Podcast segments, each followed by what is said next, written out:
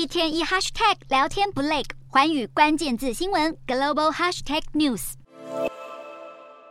中国发布解决乌克兰危机声明，其实与过去一贯的官方说辞多有重复，包含要尊重各国主权、摒弃冷战思维、停火止战、启动和谈跟解决人道危机等等，总计十二大重点。中方在声明中以大篇幅呼吁国际各界保持理性和克制，以避免俄乌战事升级，并强调对话谈判是解决乌克兰危机的唯一出路。而中方也有意为俄乌重启谈判提供平台。对于各大国际组织十分关切的人道危机议题，中方示警各界应该共同防止人道问题政治化，才能确实的保护平民安全。并提出了建立人道主义走廊，支援联合国提供战区人道主义援助等具体解决方案。不过，即使中方一直以来强调中立，外界依然质疑中国是否真的能在俄乌战争中担任促进和平的角色。而近期，中国外事工作委员会主任王毅出访莫斯科，甚至指出俄中关系坚若磐石，更让国际各界担心这两个核武器大国关系深化将会带给全球巨大威胁。中国在一方面多次重申和平立场，一方面又与俄国举行联合军